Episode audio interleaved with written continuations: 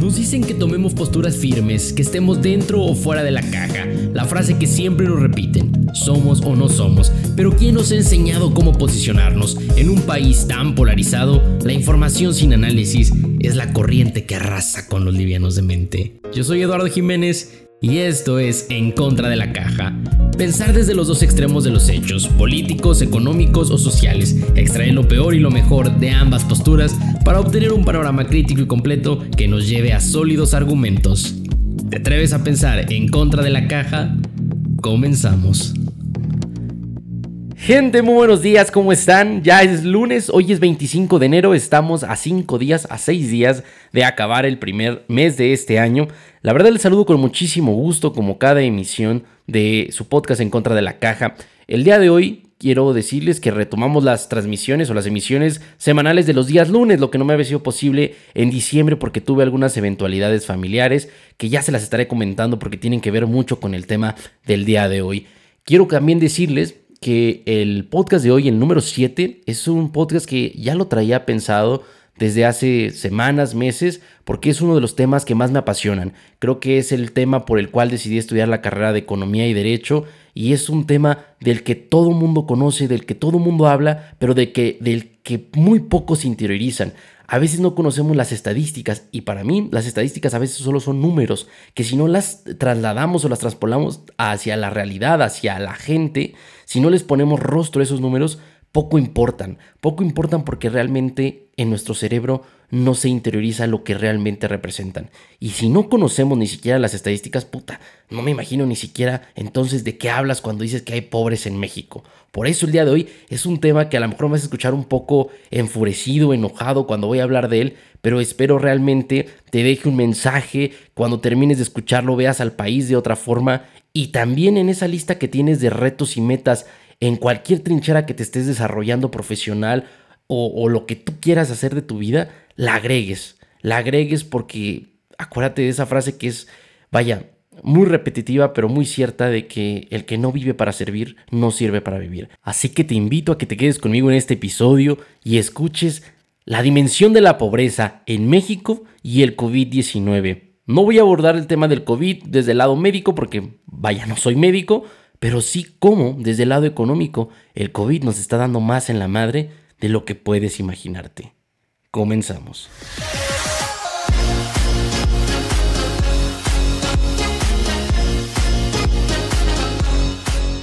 Te comentaba al inicio de este episodio que muchos de nosotros no dimensionamos el grado de pobreza por el cual México atraviesa. Porque no sé si te has dado cuenta, pero llega diciembre, un mes cargado de un cúmulo de sentimientos y emociones, y la gente se vuelve solidaria. Ojo, no estoy criticando. Al contrario, celebro que al menos una vez al año o un mes del año la gente disponga sus recursos y su tiempo para compartir con los demás. Pero lo que quiero que veas es que diciembre construye de distinta forma a las personas. En este mes la gente comienza a donar, a repartir despensas, cenas, abrigos, víveres e incluso tiempo con gente que el resto del año le vale madre o ni siquiera les hace caso. Pero ¿Cuántas de estas personas, o incluso si tú lo has hecho, cuántas veces te has tomado este tema en serio? ¿Cuántas veces has leído sobre él? ¿Cuántas veces has visto qué compone la pobreza y cuántas personas viven en pobreza? ¿Tú crees que tu cena, tu abrigo, tu despensa que le diste ese 24 y ese 31 son la solución a su vida? Por supuesto que no. Y muchos me han dicho, bueno, al menos está haciendo algo, ¿tú qué estás haciendo? Pero es que ahí está, ahí está el problema. De que queremos romantizar la pobreza y decimos, es que como el 31 y como el 24 no van a cenar. Y el romantizar la pobreza es el peor de los males. La pobreza no trata de sentimientos, la, la, pobreza trata de dignidad humana y si no comprendemos el tema como tal, vamos a seguir esperando cada diciembre para poder hacer algo por este tema y por tantos mexicanos que viven día a día así. Y me va a decir, bueno, ¿y tú quién chingados te crees para hablarnos de esta forma, Eduardo? Por supuesto que yo soy alguien como tú y como todos los mexicanos, que nos ha valido madre la pobreza por años y no hemos hecho nada. Durante toda mi vida ni siquiera me acerqué a ver las estadísticas ni a ver los números, pero considero que por algo se empieza. Yo también fui un joven que fue de misiones, que fue a donar despensas, que fue a donar tiempo y creía que con eso ya estaba haciendo un cambio significativo. Pero déjame decirle algo a quien comparta conmigo esta experiencia de vida eso no sirve de absolutamente ni madres para el cambio a largo plazo de la vida de las personas. Por ello, hoy con el respeto que te tengo y con el agradecimiento de que me escuches, voy a tratar de exponerte este tema, que es la pobreza desde raíz de sus fundamentos, para que así entonces empieces a interiorizar y poder generar soluciones a largo plazo que realmente impacten y que realmente hagan un cambio en la población de México. Para comenzar a entender entonces el problema de lo que es la pobreza, debemos partir de un contexto global. Y para entender mejor vamos a cerrar nuestras métricas hacia Latinoamérica, porque son países que comparten muchas cosas y muchas características similares a México, más allá del idioma. Fíjate que la CEPAL, que es la Comisión Económica para América Latina y el Caribe, proyecta que el número de personas en situación de pobreza se va a incrementar en 45 millones para 2020, con lo que el total de personas en situación de pobreza en el continente va a pasar de 185 millones que había en 2019 a 230 millones de personas en 2020. Estamos hablando de un 20% de aumento, cabrón. O sea, es un chingo. Esta cifra representa el 37% de la población latinoamericana. Y dentro de este grupo, el número de personas en situación de pobreza extrema se va a incrementar en 28 millones. Va a pasar de 67 a 96 millones para 2020. Esta cifra representa 15% del total de la población. Estamos hablando que más de un tercio de la población vive en pobreza y 15% de todo el continente latinoamericano también vive en pobreza pero extrema. El impacto esperado sobre los países de la región es diverso, claro, no lo impacta a todos por igual. Los mayores incrementos de la tasa de pobreza, de al menos 7 puntos porcentuales, se van a producir en Argentina, Brasil, Ecuador, México y Perú. Y a su vez la pobreza extrema se va a incrementar principalmente en Brasil, Colombia, Ecuador, El Salvador y por supuesto México en al menos 4 puntos porcentuales. Fíjate que aquí en México, a pesar de que la situación está de la chingada, se han hecho esfuerzos bien grandes para bajar en los últimos años este porcentaje y este número de personas en situación de pobreza extrema, que claro, se los vuelvo a repetir, cuando hablamos de estadísticas podemos decir son millones de personas, es tanto por ciento, pero recordemos que cada unidad tiene un rostro, tiene un sentimiento y es una persona al igual que tú y yo y se merece por el simple hecho de ser humano de vivir dignamente y eso significa que al menos debería de tener para comer. Y ahorita vas a escuchar estos datos de cuánta población en México no tiene ni siquiera para comer. Ya no hablemos de salud ni de educación, ni mucho menos de vivienda, porque eso ya representan lujos. Pero no hay que darle tantas vueltas. Vamos a empezar por el principio. Aquí en México existe un instituto que se encarga de medir la pobreza y se llama el Coneval, el Consejo Nacional de Evaluación de la Política de Desarrollo Social. Este instituto dicta seis carencias para determinar quién es pobre y quién no es pobre enumeradas del 1 al 6 son las siguientes. 1. Educación. 2. Salud. 3. Seguridad social. 4. Espacios en la vivienda. Quinta, servicios básicos en la vivienda. Y la sexta es la alimentación. Pero ¿cuál es entonces la diferencia entre pobre extremo y pobre moderado? Este consejo dice que se considera una persona pobre extremo o que esté en situación de pobreza extrema cuando tiene más de tres carencias. Es decir, puede tener carencia a la educación, carencia a la seguridad social, carencia en los servicios básicos en vivienda y carencia en la alimentación y ya se considera pobre extremo. Y se considera pobre moderado cuando tiene de una a tres carencias. Bien, este consejo arroja los resultados de medición cada dos años. La última medición que tenemos es la de 2016 a 2018, porque la de 2018 a 2020 está próxima a salir en abril. Así que para este episodio vamos a trabajar con los datos de 2018. Sé que en un formato auditivo, en un podcast es difícil hablar de datos, pero voy a hacer mi mayor esfuerzo para que sean muy claros y sean muy sencillos de comprender. El Coneval dice que 42% de la población mexicana se encuentra en pobreza. Es decir, 52 millones de mexicanos y mexicanas como tú y yo viven bajo esa situación día a día. De esos, 40, de esos 52 millones de personas, 44 viven en pobreza moderada y 9.4, casi 10 millones de personas viven en pobreza, en pobreza extrema. Y hasta aquí solo son datos, son números, son porcentajes de pobreza. Pero ¿qué si lo desmenuzamos más y te digo que son 21 millones de personas que tienen rezago educativo? ¿Qué si te digo que son 25 millones de personas, 25 millones de mexicanas y mexicanos que no tienen acceso a la alimentación y que pasan más de un día, dos días, incluso semanas sin comer? ¿Qué si te digo esto? ¿Qué si entonces empezamos a ponerle rostro? ¿Qué si le empezamos a poner sentimientos Y no sentimientos de caridad, de lástima, sentimientos de lo que debe de sentir una persona que vive en un país, ¿eh? con un presidente que ama a los pobres y que no tiene que comer, que no tiene a dónde llevar a sus hijos. El mismo Andrés Manuel lo vivió y lo contaba, que su madre salía a vender en su, pues, eh, barca o trajinera, no me acuerdo cómo se les llama, y podía regresar dentro de 3, 4, 5 días, hasta 10 días, hasta que terminaba de vender para regresar a su casa y darles de comer.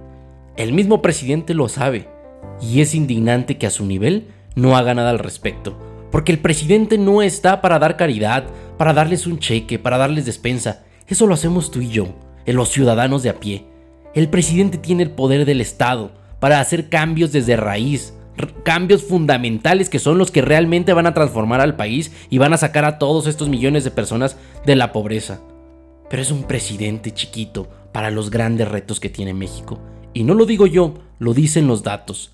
Se espera que para 2020 la cifra de pobres haya incrementado en casi 7%. Fíjate, los datos del Coneval dicen que México pasó de 41.9, 42% a 49.5%. Un cambio de 7.6% de pobres en general en tan solo dos años de la administración de Andrés Manuel. En cuestión de pobreza extrema, pasamos de 11.1 a 17.4, un cambio de 6%, de 6 puntos porcentuales en pobreza extrema. ¿Dónde está el presidente de los pobres? Bien decía un escritor, y ya lo he repetido en otros podcasts, que Andrés Manuel ama tanto a los pobres que los va a multiplicar, y eso ha hecho. Es en este punto que debo aclarar que yo no tengo nada en contra de Andrés Manuel y de su persona. Siempre va a contar con todo mi respeto. Pero sí como presidente, estoy totalmente en desacuerdo de cómo ha abordado el tema, sobre todo del desarrollo social que se refiere a la, a la pobreza. Porque él es una persona que lo vivió en carne propia y no se permite ayudar por los expertos, por la gente que realmente sabe cómo manejar políticas públicas. Las políticas públicas, en palabras sencillas, son las decisiones, son los proyectos, son los programas que se deben de implementar en ciertas zonas eh, específicas del país para empezar a impulsar su crecimiento. Yo le ponía un ejemplo a un amigo con el que platicaba, que le decía de qué, les, servía más si mandarles un cheque a los preparatorianos o a la gente que estudiaba la prepa o construir una carretera y poner un transporte público que conectara de sus comunidades a las escuelas más cercanas. Y él me decía, en principio, que por supuesto que el impacto más rápido era el de sus bolsillos, el que le llegaba al cheque.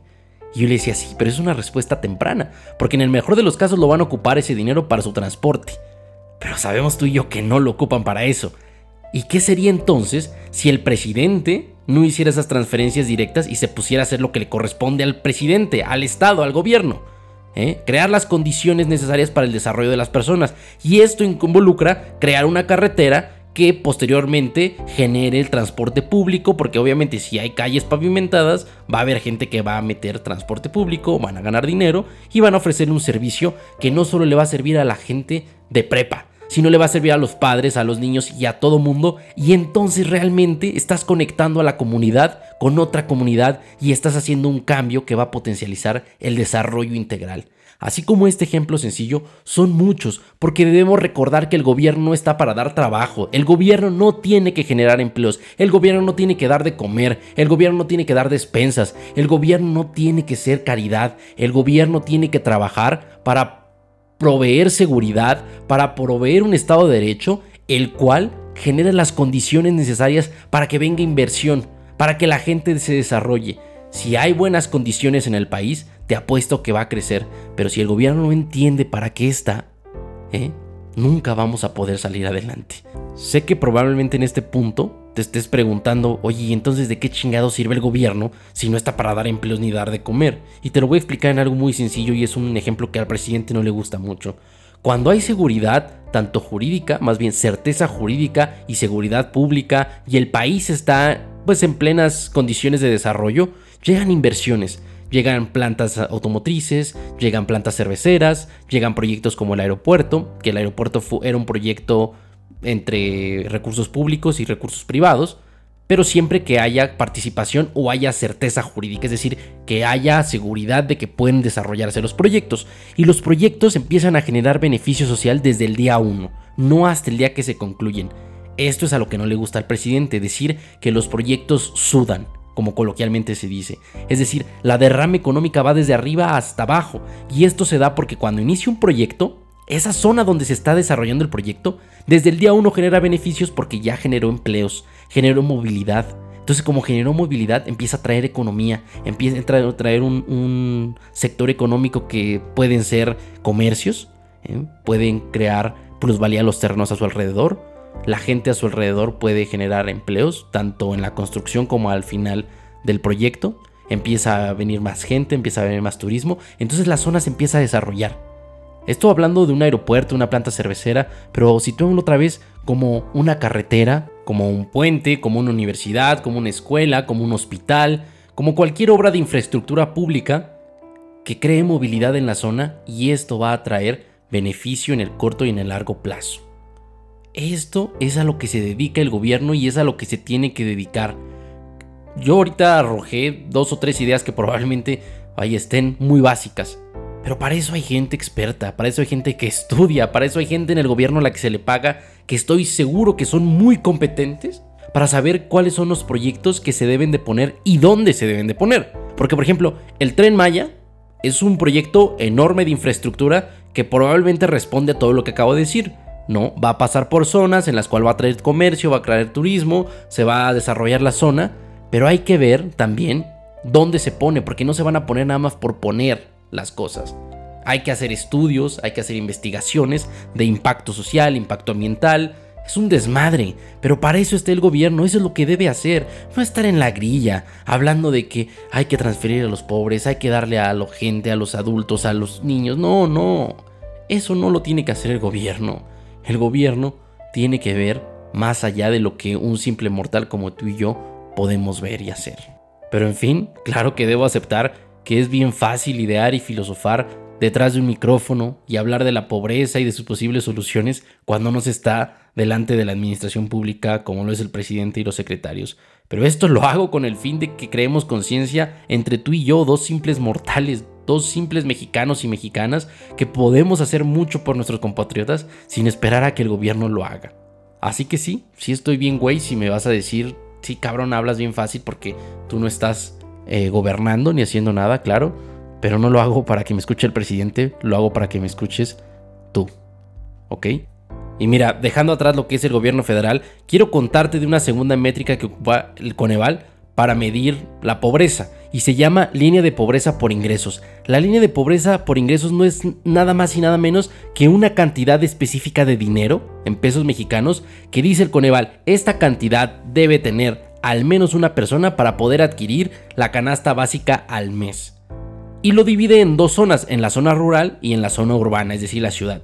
En la zona rural dice que una persona debe tener al menos 2.148 pesos al mes y en la zona urbana, es decir, en la ciudad, debe tener una persona al mes mínimo 3.295 pesos para poder adquirir la canasta básica. 3.295 pesos.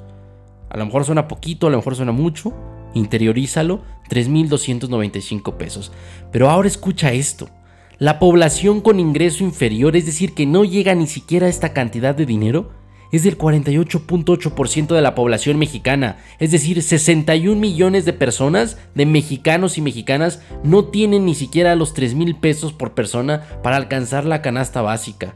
Y aquí es donde realmente debemos de reflexionar y de ver cuántos de nosotros gastamos esta cantidad en una semana, en un fin de semana, en un restaurante, en una salida a un bar con los amigos.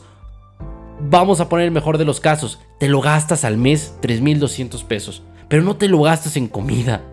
Y esta es la cantidad de dinero que una persona debe de necesitar para poder al menos acceder a la canasta básica. Y te vuelvo a repetir, es casi el 50% de la población mexicana que no llega, que no tiene estos ingresos. La línea de pobreza por ingresos es otra métrica más específica y que ahí sí parte la madre. Ahí sí parte la madre escuchar que se ocupan 3 mil pesos para que una persona pueda comer al mes. Y este último dato te lo di con toda la intención de conectar con el último tema de este episodio, que es el COVID-19 y la pobreza. Debo compartirte que el pasado 29 de diciembre, desafortunadamente mi padre falleció a causa de esta terrible enfermedad que es el COVID-19. Y era inevitable no estar empapado de los costos, porque esta enfermedad no solo te rompe la madre al quitarte a tu familiar, a tu ser querido, te rompe la madre en lo económico. Y no me refiero a lo que te cueste, a lo que te gastes, porque creo que en eso coincidimos todo que cuando alguien está enfermo en nuestra familia, lo de menos es lo que nos quitemos de encima por ver vivo a esa persona. A lo que me refiero es que cada vez que se hacía un gasto, cada vez que se hacía un pago, yo me preguntaba, sabiendo y conociendo los datos de pobreza que hay en México, ¿cuántas familias en México podían soportar esta carga económica? Y de pronto decía, oh, pues con razón hay tantos muertos, cabrón. Pues ni siquiera hay para el oxígeno. No hay ni para la prueba ni para la tomografía. Te vuelvo a repetir, si 48% de la población mexicana no alcanza ni siquiera el umbral de la línea de pobreza por ingreso, que son 3.200 pesos, puta, ¿quién va a aguantar la enfermedad que es el COVID? Me puse a investigar y son cuatro gastos que se dan de inicio cuando te enfermas. De entrada viene la prueba de COVID, que según los datos recaudados en diversos laboratorios, ronda desde los 950 hasta los 3.500 pesos. Después viene la tomografía para valorar el daño que han tenido tus pulmones por el virus y tiene un costo promedio de 2.000 pesos. En el mejor de los casos que tengas una enfermedad que puedas solventar en casa, vienen tratamientos desde los 700 hasta los 4.000, 5.000 o 6.000 pesos. He escuchado casos que digo, sí se mamaron los doctores, pero vuelvo a repetir, no soy médico y probablemente eso es lo que necesitaban los pacientes, pero no le quita que es un buen de lana. Y en personas mayores que ocupan oxígeno viene el cuarto costo. Porque el precio promedio de un tanque, del tanque más grande que tiene 10 mil litros, está en 900 pesos el más barato, más el depósito que tienes que dar para que te lo renten, que es de casi 3 mil o 4 mil pesos, dependiendo del lado donde se rente. ¿Y cuánto te dura un tanque de oxígeno? En el mejor de los casos que ocupes de entre 5 o 8 litros por minuto, según datos de Infra, el tanque más grande, que es de 10 mil litros, te va a rendir de entre 20 a 30 horas. Así que entonces a tu cuenta de gastos vele sumando 900 pesos por día hasta que tus pulmones vuelvan a producir la misma cantidad de oxígeno que antes de la enfermedad. Y el problema no solo es el costo, Aunado a eso también estamos enfrentando otra crisis en México con estas empresas de oxígeno porque no se están dando abasto. Las filas y filas enormes por la gente que está yendo a conseguir oxígeno son impresionantes y por supuesto la alta demanda hace que los tiempos sean más largos y ya no es tan fácil estar consiguiendo oxígeno. Y la situación cada vez está más de la chingada. Con datos al domingo 24 de enero, nos arrojan que van 1.750.000 casos confirmados, 140.000 muertes confirmadas, 122.000 casos activos, pero fuentes más certeras, que no son del gobierno mexicano, apuntan a que van más de 350.000 muertes en México, y esta cifra no suena descabellada después de, que escuchamos los datos que te di hace un momento de los costos que tiene esta enfermedad. Platicaba con un amigo que es médico y le comentaba que el COVID-19 antes de ser una crisis sanitaria es una crisis económica porque la gente no tiene para hacerle frente y muere en el proceso.